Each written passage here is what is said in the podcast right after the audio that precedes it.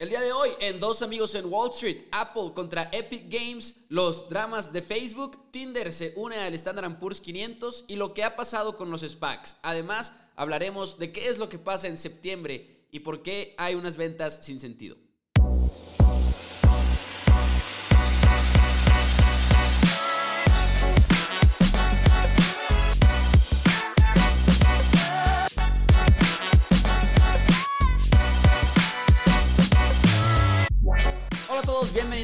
Dos Amigos en Wall Street. Mi nombre es Mauricio Rodríguez y como siempre me acompaña del otro lado Juan Pablo Carrillo este miércoles. Aquí estamos, 14 de septiembre, miércoles 14 de septiembre y la verdad es que ya extrañábamos estar por aquí y listos para hablar de las noticias más importantes de las finanzas, pero además, pues bueno, del tema que les comentábamos del de September Sell-Off, como se le conoce. Pero bueno, JP, Juan Pablo, ¿cómo estás? Bienvenido al programa.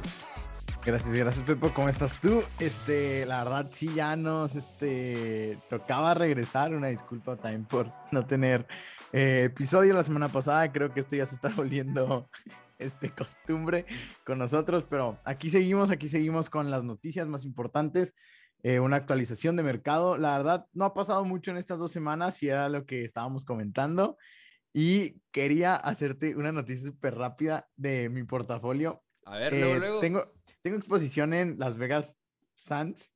Eh, hoy está abajo casi 11%. ¿Por qué? no tengo idea. Ahorita lo estaba checando y, y, creo que tiene algo que ver con pérdidas que tuvieron en Macao. Recordemos que Las Vegas Sands ya vendieron el Venetian y sus operaciones en Las Vegas y se van a enfocar en, en Asia completamente, puro Asia. Y este, y pues sí, hay como, ve aquí dice, Win stock en Las Vegas Sands are sliding after Macau ask, ok, más supervisión, piden más supervisión este, en los casinos en Macao. Y pues literal, tienen mucha exposición allá y pues por eso, al parecer, Win y, y Las Vegas Sands están pues bajo, sí, Win menos 10.29. Increíble. Oh, no. Pues aquí noticia calientita del día martes. Este, supervisión de Macao de los casinos, pues hace que bajen esto. Yo no tengo muchas noticias, la verdad sigo aumentando mi, mi posición nada más en el Standard Poor's sin escoger empresas individuales. Pero pronto, pronto lo haré, JP, pronto lo haré. No te preocupes. no, está bien, la verdad está bien, o sea, este...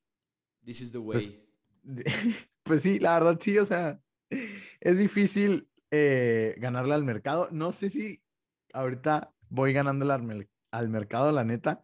Este, tengo que checar eso. Este, creo que no, creo que no, como por unos 2, 5%, pero cuando las aerolíneas repunten, ya le habré ganado. Pero ese es el problema.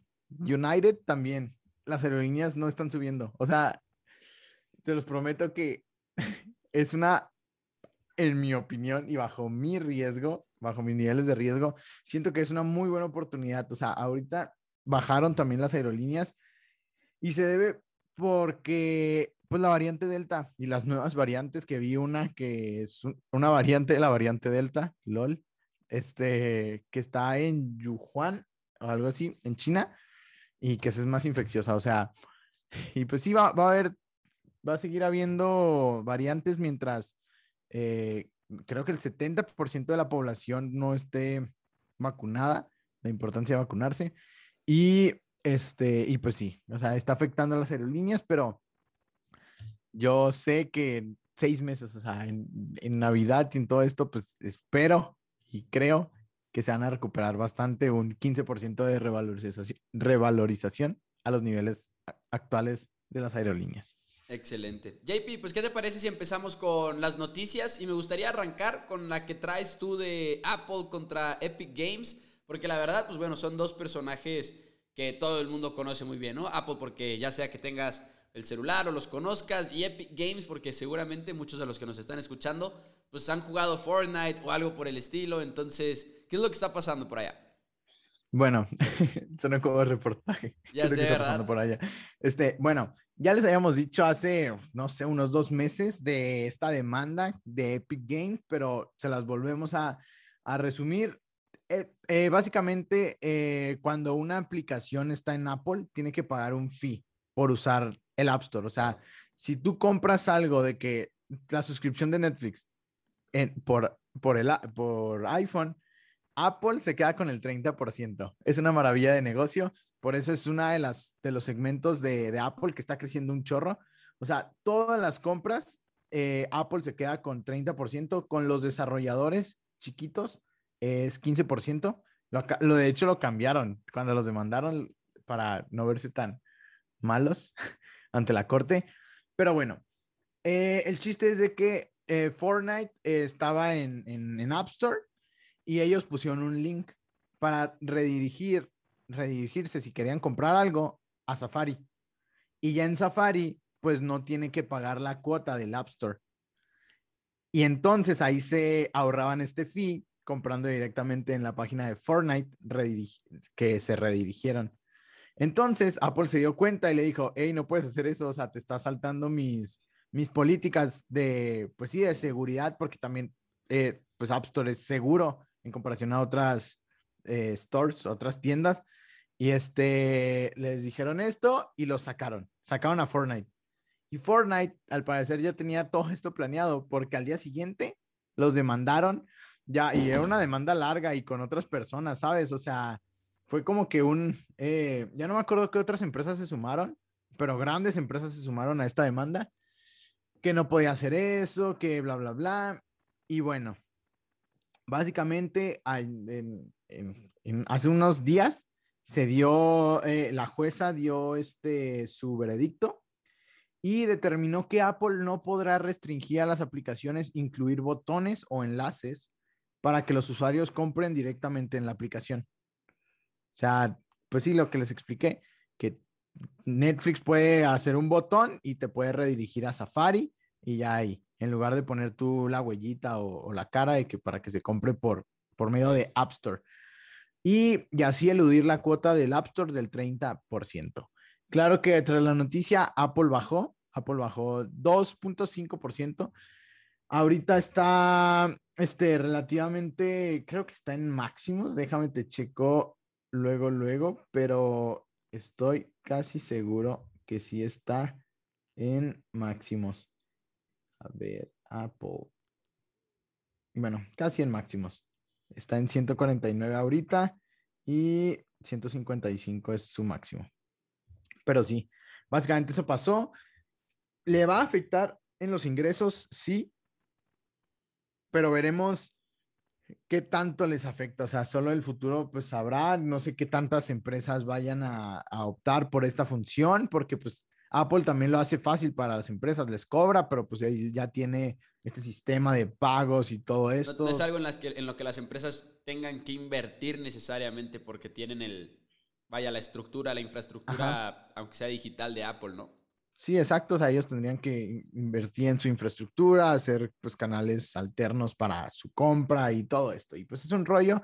Habrá algunos que se vayan a aventar a esto, habrá otros que no, pero pues a ver, existe este riesgo con Apple. O sea, su crecimiento ya no va a ser igual en el sector de, de App Store.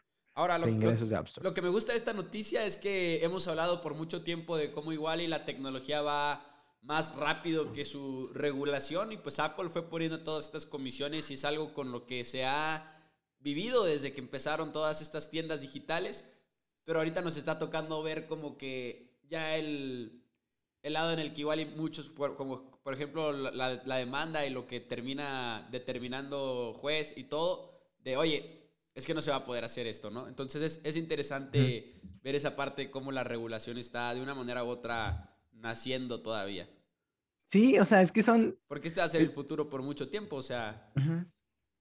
Es que las regulaciones van a venir y venir y venir, o sea, es, es difícil, o sea, en realidad es difícil, o sea, ¿quién dice que, no sé, o sea, las regulaciones que está teniendo Tesla y que, hey, o sea, que lo supervisaron hace unas semanas, de que por tantos accidentes que tuvieron los están checando el piloto automático, siendo que los carros de Tesla chocan menos en piloto automático que, que cualquier persona. O sea, es hasta en cierto eh, lado ilógico cómo vas a checar a una empresa por su piloto automático si tiene menos accidentes. Pero es esto que le tenemos miedo a la tecnología y creo que ya nos alcanzó. O sea, los Tesla bots. O sea, es que te lo juro, me imagino yo robot de que cuando vaya a haber robots, de que, o sea, en, realidad de que nos ayuden en la casa o en lo que sea. O sea, obviamente vamos a empezar con, con, con trabajos laboriosos y forzosos y de mucha carga. Ahí se van a empezar a usar los robots, pero no sé, 50 años, estoy, en 50 años yo te aseguro que va a haber robots ayudando en las casas para cualquier cosa. Y, Hay, hay, un video que luego deberíamos de publicar en las redes sociales, o sea, que no es de nosotros el video, que estaba explicando, ya ves siempre como cuando hablamos de robots y cuando hablamos de máquinas y todo, muchas veces la preocupación es, ah, güey, ya no vamos a tener trabajo porque al Chile nos vamos a quedar sin esto y los robots lo van a hacer por nosotros y demás. Y siempre ha sido esta la preocupación y luego muchas veces la justificación es, sí, pero cámara, porque al final de cuentas, cada revolución industrial que ha habido ha generado también mejor calidad de vida y más empleos y reducción de la clase baja, por así decirlo. Pero estaba en un video en el que precisamente hablaba de los robots y hablaba de, de esta nueva revolución industrial, por así decirla. Y decía que el problema es que va a atacar, en vez de atacar los trabajos de clase baja, va a atacar los trabajos de clase media. Y estaba muy interesante el video, así que luego se lo vamos a publicar por ahí en las historias de dos amigos en WS en Instagram, por cierto, para que nos sigan. Pero sí, muy interesante ese video también. Sí, y me, me hiciste pensar, o sea, yo siempre he dicho, si te quieres dedicar a un trabajo en el que vas a ser intermediario, eh, cuidado. F. Ya sea, pues sí, o sea, cuidado, o sea, de que, no sé, siento que un notario es intermediario, ¿sabes? O sea, por la tecnología, siento que para qué necesito que alguien de fe si la tecnología puede hacer eso por mí. O no sé, venta de, pues lo que hace Tesla, los vendedores de carros. O sea, Tesla no tiene vendedores de carros. O sea, sabes, es tú nada más los compras y listo. O sea, y, y también, o sea, la carrera del futuro sí o sí es este programación. O sea, eso sí, programación, este, vayan aprendiendo programación, a programar lo que sea, o sea, va a ser súper, súper básica en el futuro. Pero bueno, también hablando de Apple, hoy es el Apple Event, estoy emocionado. Este, se va a presentar el iPhone 13, o, o también los rumores dicen que va a tener otro nombre por cosas de mala suerte y así. Este, y también se presenta los AirPods, se espera y el Apple Watch. Quién sabe con qué nos sorprendan. Este, por eso la acción, este, es que estoy emocionado, neta. Lo sé, y los que escuchan dos amigos en Wall Street también lo saben, JP es el fan número uno de Apple. Es más, en este momento, yo, yo sé que no nos pueden ver porque es un podcast, pero en este momento JP literalmente trae una playera que dice I ay, love ay, Apple. Eso es lo que trae puesto JP el día de hoy. Claro que no, no le crean. Pero bueno, este, sí, o sea, se viene el, el, Apple Event. También lo más importante es que el iPhone 13, el nuevo iPhone, se rumora que tendrá conexión satelital. Es una, es una de las cosas que se rumora. A ver, a ver qué pasa. O sea, a ver qué pasa. Ok, perdón por mi ignorancia, pero ¿qué significa eso? Conexión satelital significa que, este, creo, o sea, no estoy muy, muy al 100% seguro. Finalmente pero... es un podcast de tecnología, ¿verdad? Pero medio curioso. Ajá. Pero, o sea, a ver, nosotros tenemos, pues como el Internet satelital, ¿sabes? O sea, de que, que Elon Musk tiene Starlink, que el Internet viene de un satélite literal y por eso no necesita estas torres, las torres de, de, pues de señal, no sé cómo se llaman, las torres de, pues sí, las que tiene Telmex, AT&T o, o todas estas, este, no las necesita, o sea, porque la señal viene directamente de un satélite que está en el espacio y eso te hace tener internet o en este caso señal para llamar, digamos, desde la Antártida o desde un, desde pues, un lugar súper, súper remoto, ¿sabes? O sea, vas a poder hacer llamadas sin tener señal de celular, ¿sabes? De, de, de, una telefonía, vaya. Y eso está, pues, padre. Y pues bueno, ¿tú tienes otra noticia? Yo tengo varias noticias, pero me gustaría empezar con. Me gustaría empezar con una de los SPACs, la verdad. Me gustaría, porque hemos platicado ya de los SPACs aquí en el programa de Dos Amigos en Wall Street. Y para los que no hayan escuchado esos episodios, lo digo rápidamente. El SPAC es una empresa, les llaman empresas de cheques en blancos, que son empresas que se hacen públicas, pero con el objetivo literalmente de adquirir a otra. Entonces no tienen nada más que efectivo y están buscando adquirir una startup o una empresa que ya sea privada, incluso pueden ser empresas privadas grandes y demás. Y ahora en 2021 fue un boom de los SPACs por ahí de febrero al inicio, eh, al inicio del año y las cosas han ido cambiando. Y entonces ahorita hay un fenómeno bastante interesante, pero lo que quería mencionar primero para eh, meter en contexto a los que no sepan bien qué son los SPACs, hubo un punto, por ejemplo, en el que en febrero se abrieron 140, se hicieron públicas 141 SPACs. Y literalmente estaban buscando negocios y como que se estaba viendo como esta tendencia que iba a dejarle mucho dinero a los inversionistas, que igual y es cierto sobre todo para los inversionistas principales, los que son como los inversionistas de élite, porque les daban la oportunidad de precios especiales y demás. Entonces, era una tendencia bastante caliente en el mercado este año, pero eso ha ido bajando. Les comentaba, hubo 141 SPACs que se hicieron públicos en febrero. Ese número bajó, por ejemplo, hubo, si no me equivoco, 5 en agosto. Y luego ahora en septiembre hasta el momento va nada más una. Entonces ya ha estado, la verdad, tumbado por completo el boom de los SPACs. Y estaba leyendo que se está convirtiendo ahora en algo muy diferente. Antes se veía como una inversión de mucho riesgo y ahora se está viendo como una inversión de hecho bastante segura. Si, ahorita ustedes quisieran invertir en SPACs, sería bastante segura. Porque ¿cómo funciona? Los SPACs toman, eh, reciben el dinero de los inversionistas y tienen por lo general dos años para adquirir una empresa nueva. Entonces estamos hablando de que tú como SPAC recibes el dinero de los inversionistas y estás buscando en ese momento, ok, ¿en qué mercado me voy a meter? ¿Qué empresa voy a adquirir? ¿Y qué es lo que vamos a hacer con este dinero? En el Inter, en lo que ese proceso de buscar una empresa, porque aparte tienes que buscarla y luego llegar a un acuerdo con la empresa. Entonces, durante todo ese proceso, el dinero de los inversionistas está invertido en un fondo con seguridades, con activos bastante seguros, con activos que no, no hay problema, ¿no? Entonces, que no los vas a perder como equivalentes de efectivo, ¿no? Pero que te están generando un rendimiento en el corto plazo. Y nada más tienen dos años por lo general para que estén ahí y en lo, en lo que buscan una empresa y la adquieren. Entonces, aquí cuál es el punto? Que digamos que tienen un precio, digamos que tienen un precio de, de 10 dólares las acciones de una SPAC. Ahorita, en promedio de todas las SPACs que están allá afuera, están ahorita en, en el mercado a un precio por debajo de ese valor inicial. Entonces, están tradeando por debajo de ese valor inicial, lo cual significa que ahorita el rendimiento al vencimiento de una SPAC que no adquiere nada está siendo como de 2.38%. O sea, si tú metes tu dinero en una SPAC y en dos años no consigue nada, de todas maneras estás llevando un rendimiento importante porque, o al menos mejor que, por ejemplo, un Treasury Bill, hablando de inversiones sin riesgo, estás llevándote un mejor rendimiento porque el precio del SPAC está por debajo de su valor inicial. Entonces, aquí está el número, sobre todo, el rendimiento mediano, si no, si no llegan a un acuerdo, el rendimiento mediano de un SPAC hoy por hoy es, 2 es de 2.4%, si estamos asumiendo que al vencimiento se disuelve el SPAC. Mientras que el de un Treasury Bill es de por seis meses, es de 0.06%. Entonces, técnicamente estás hablando de una inversión libre de riesgo con un poquito más de rendimiento.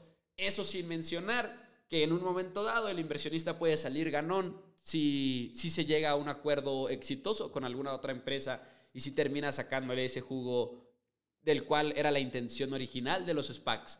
Y es y, me parecía muy interesante esta nota y la quería mencionar. Es de hecho de The Wall Street Journal, por si la quieren leer por ahí. Pero lo, que, lo quería mencionar porque fíjate cómo cambiaron las cosas nada más de febrero ahora en septiembre. Antes era esta inversión un poquito más riesgosa, era la tendencia más caliente del mercado y ahora que está muy fría y ahora que la gente está dejando de hablar de los SPACs, podría ser una inversión sin riesgo que te termine dejando algo, un, rendimiento importante.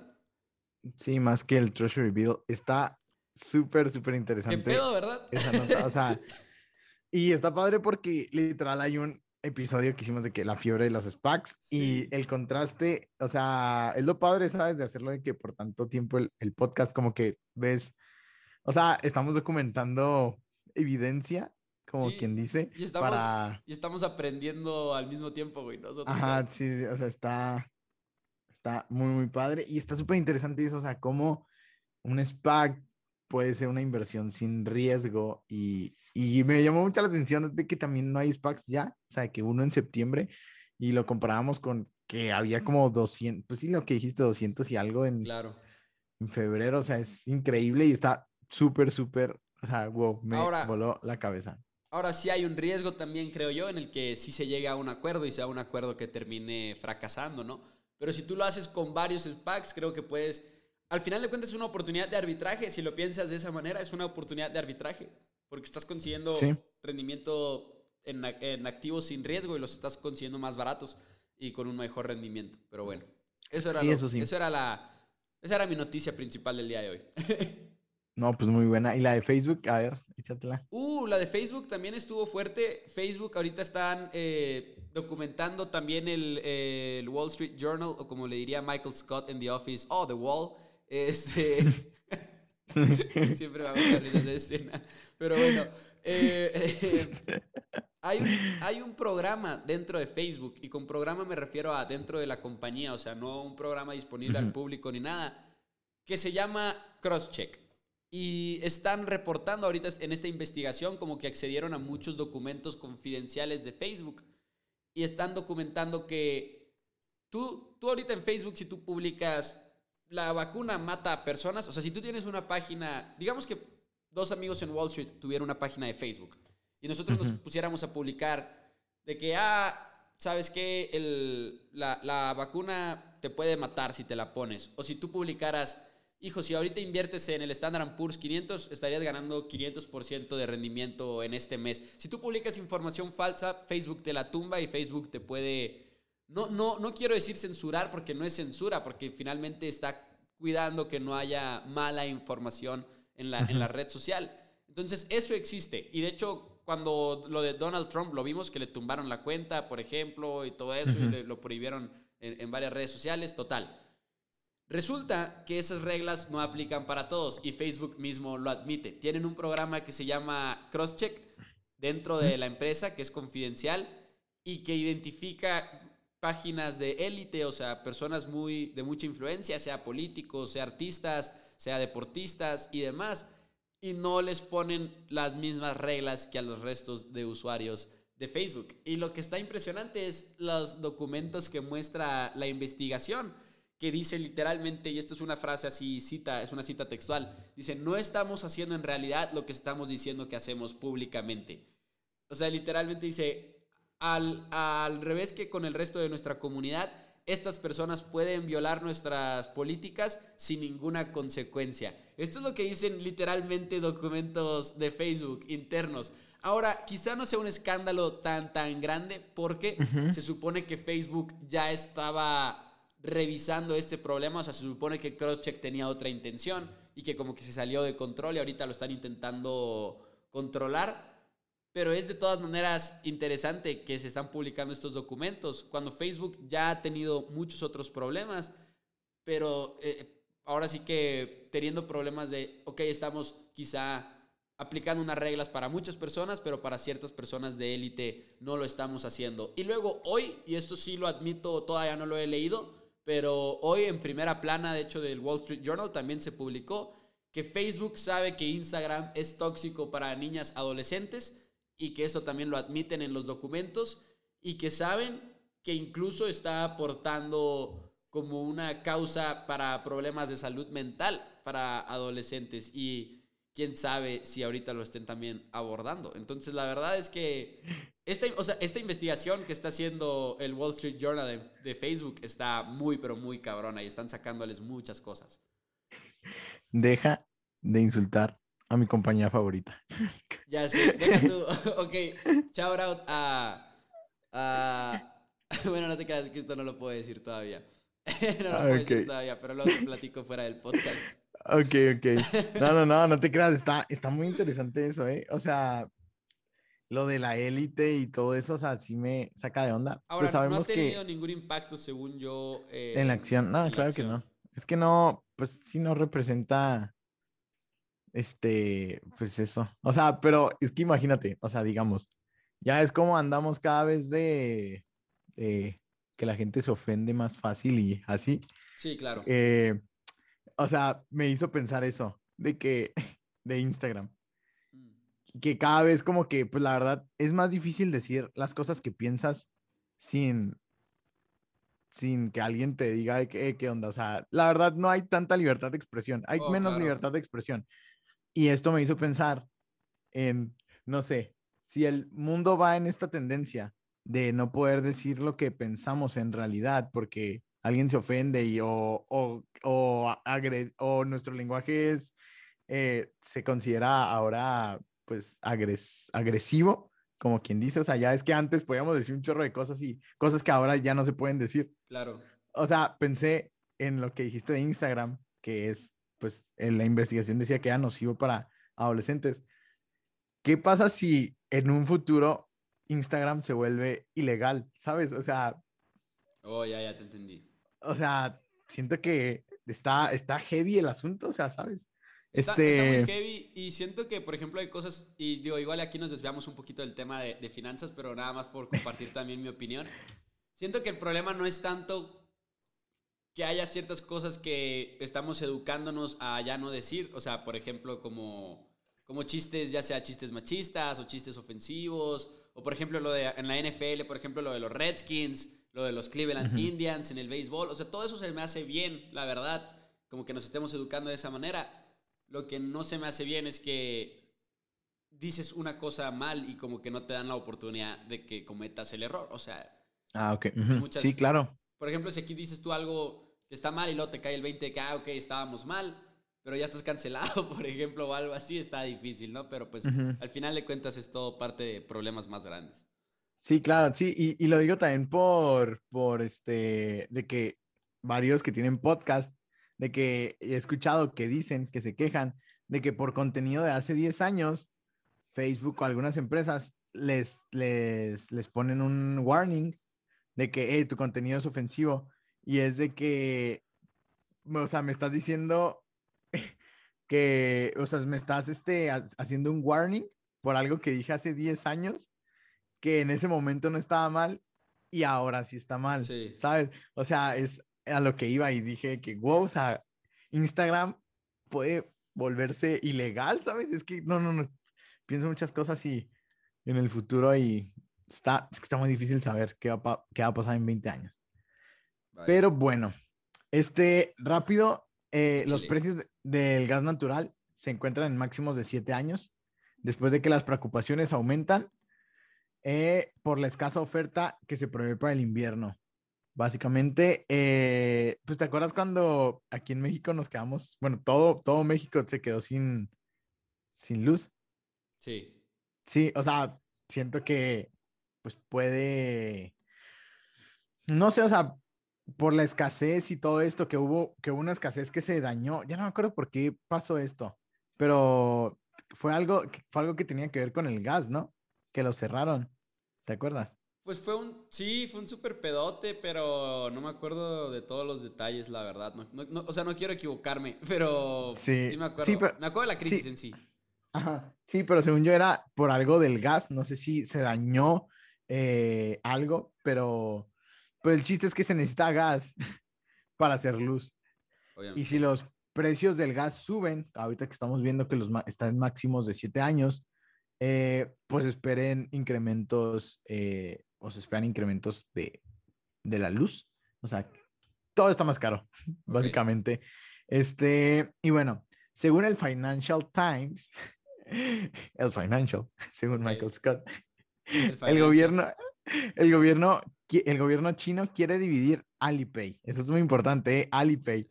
Tú que estás en Alibaba, Pepo, todavía. quiere dividir sea. Alipay de Ant Group.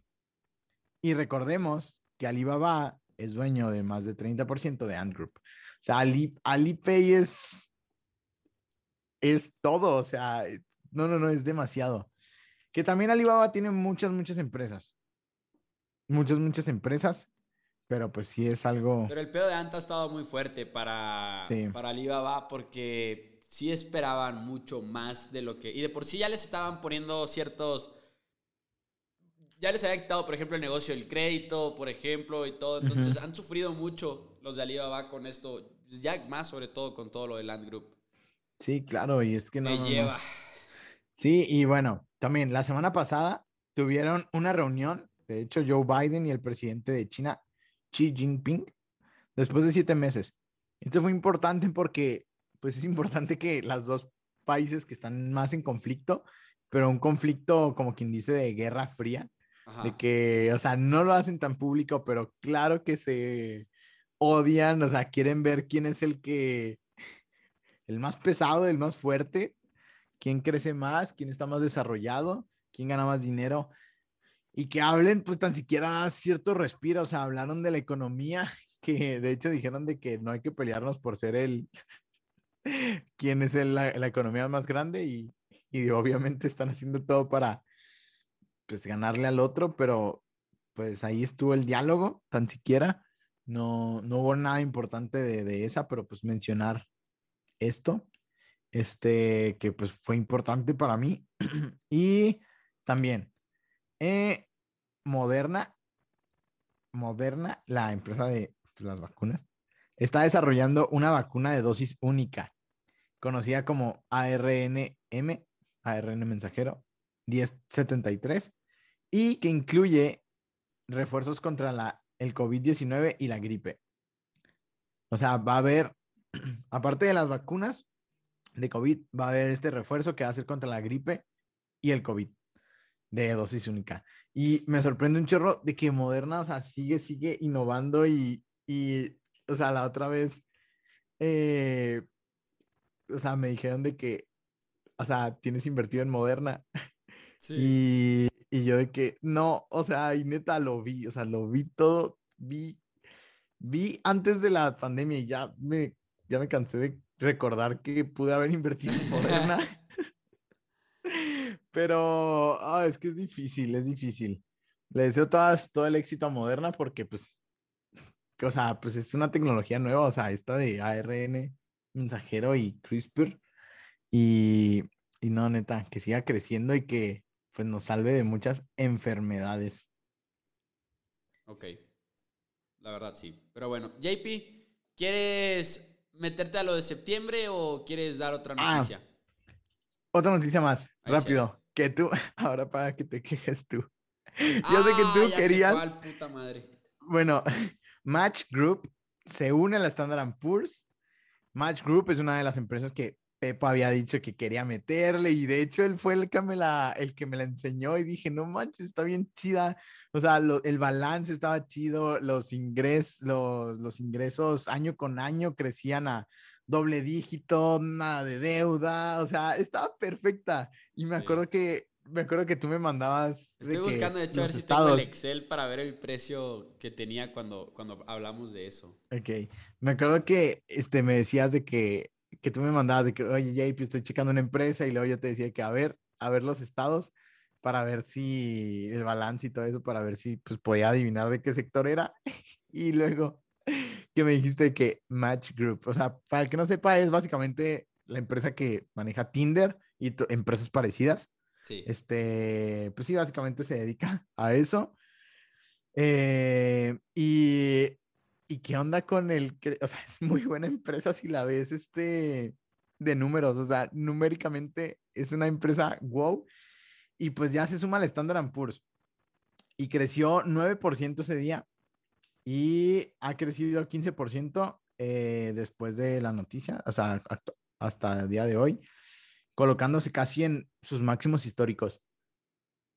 Y pues sí está, Sí está interesante, ¿eh? o sea, y es lo que le decimos, o sea, por eso inviertan en el Standard Poor's si no saben en qué invertir, o sea, si lo tienen en el banco, o sea, inviertan en el Standard Poor's o en un fondo de inversión de que pasivo, ¿saben? O sea, no sé, si no tienen el tiempo, no, pues sí, no hagan. El Standard Poor's es seguro, o sea, la neta, si lo piensas así, si, si estás dispuesto a invertir como por 10 años, 20 años, en el largo plazo, el Standard Poor's se convierte en una inversión segura. Ahora, espera, la otra vez que estaba en el trabajo, me, me llamó la atención algo que dijo un analista del Standard Poor's. Y sí es cierto que se me había olvidado. La exposición, el Standard Poor's no está tan bien diversificado, la verdad. O sea, la exposición que tiene, recordemos, en Facebook, Google, este, Microsoft, es, ya no me acuerdo, que como 30 y algo por ciento, ¿no? O sea, un tercio está en esas cinco empresas. Este, que si bien es cierto, yo siempre he dicho que son empresas que jamás se van a extinguir. Este, todo puede pasar, o sea, todo puede pasar, pero pues sí quería decir eso, que, que, o sea, yo soy hiper fan del Standard Poor's, no me malentiendan, Ajá. pero sí pensé que ya se me había olvidado que en realidad no está tan diversificado como un fondo de inversión, pero, pero sí, o sea, Standard Poor's para gente joven, yo lo recomiendo sí o sí. Claro, o sea, la verdad sí. Estaba, sí, sí, Y, sobre todo si tienes tiempo de, pues, de, reinvertir y todo eso, la verdad es que vale muchísimo la pena. Pero bueno, eh, JP, antes de, bueno, creo que ya podemos pasar a, al tema. A el efecto de septiembre, porque estamos en septiembre y hay algo que se llama el September Sell-Off y querías platicar al respecto. La verdad es que es, uno, es un efecto de los que se habla mucho siempre en la bolsa y que tiene como poco sustento, ¿no? O sea, cuando hablamos del por qué, no tiene mucho sentido en realidad. Entonces, adelante si quieres. Pues bueno, históricamente eh, el mes de septiembre es el peor en, la bolsa de Estados Unidos. Este, históricamente es el, que, el mes en el que peor se desempeña y esto no tiene eh, un, un este, un fundamento, perdón, este, en sí, pero básicamente es pura psicología. Y por eso estoy leyendo el libro de, de Irrational Exuberance, que habla un poco de, pues, de la psicología. Y yo les digo, que les he dicho mucho que este, lean de psicología en las finanzas y behavioral finance y todo esto. Y básicamente es porque la gente ya lo tiene tan grabado que es un evento, o sea, it's a thing, o sea, literal es algo que pasa, que la gente hasta a veces se anticipa al mes de septiembre o hasta dice que es septiembre, si empiezo a ver que alguien está vendiendo o tomando utilidades, yo también tengo que vender porque va a bajar más. Y a veces esta bola de, nieve de pensamientos de la gente hace que continúe bajando más el mercado y la gente toma utilidades, los inversionistas toman utilidades porque, aceptémoslo, está el, mercado como que se calienta, o sea, se calienta en todo el año y a veces hay días, hay meses en los que en los que sube mucho la acción, o sea, por ejemplo, en diciembre suben mucho las acciones por todo esto de Navidad, vacaciones, hay más consumismo, la verdad, en diciembre, o sea, es un mes de consumismo, el consumismo, pues estamos en un, pues es capitalismo completamente las, la bolsa, si hay más consumismo, las empresas van a ganar más dinero, entonces va a subir la acción. Así de sencillo y por eso suben las acciones. Septiembre es un mes en el que ya pasó la euforia de las vacaciones, ya la gente empieza a estar en, en pues sí, sin vacaciones, trabajando en el día normal, ya después de que ya gastaron dinero en, en sus vacaciones, ya cuando, pues sí, después de que se gasta, así que es un mes como quien dice no muy consumista. Y psicológicamente hablando, pues las personas, los inversionistas ven septiembre como un buen mes para retirar este, para retirar, digo, para, pues sí, retirar sus posiciones y tomar sus ganancias. Y por eso hace que septiembre eh, sea de los peores meses en los que, pues, a veces hay, hay pérdidas horribles en septiembre o también hay ganancias muy pocas en comparación a, a otros meses. Y está muy, muy curioso porque en realidad no hay un, un fundamento en sí, más que yo diría que es, eh, pues, psicológico, o sea, es un efecto psicológico que ya está tan adentrado en la gente que está invirtiendo que, o sea, que hay noticias hasta de esto, de que empieza, o sea, literal, baja, hoy está bajando el mercado, de hecho. O sea, y de hecho, cuando empezó septiembre, esa semana bajó el mercado. O sea, bajó lunes, martes, miércoles, jueves y el viernes subió poquito. Pero está chistoso que siempre estábamos hablando de máximos históricos, máximos históricos, máximos históricos. Llega septiembre y tenemos una, una semana de, de, de puros precios a la, a la baja. Y, y es chistoso, o sea, es muy, muy chistoso. Eh, así que yo, yo he visto muchas correcciones en muchas empresas. Este, espero que se corrija más. Este, recordemos las correcciones son de 10%. Si hay una corrección, o sea, yo voy a entrar a comprar. Este, espero, por eso tengo ahí un cash guardado para aprovechar esta, esta oportunidad. Así que, pues, si los quiero dejar con algo, es que estén alertas, estén alertas de los meses de septiembre, porque pueden ser una gran oportunidad de, de entrada para, para invertir. La verdad es que sí, y por aquí hay un dato, de hecho, de Investopedia, que me llamó mucho la atención, que según Investopedia, si utilizas, por ejemplo, datos del el Dow Jones, que septiembre es el único el mes del calendario que tiene un retorno negativo en los últimos 100 años. 100 años y septiembre tiene un rendimiento negativo. Ahora sí creo que aunque sea una oportunidad de compra, por ejemplo, como dices tú, y pide que, ok, voy a estar listo por si acaso empieza a bajar, comprar y todo eso, eso es súper bien, súper bueno, pero lo que sí creo es que si estás invirtiendo a largo plazo, no hay por qué vender, por ejemplo, para evitar septiembre, ¿no? Porque luego también ah, siento que hay gente que hace eso y dices, no, no, tampoco tiene sentido. Pero bueno, JP, ¿algo que quieras agregar antes de que nos vayamos el día de hoy? No, pues nada, pues muchas gracias por escucharnos. Porfa, compartan, este, manden sugerencias ahí a Instagram de que quieren que hablemos.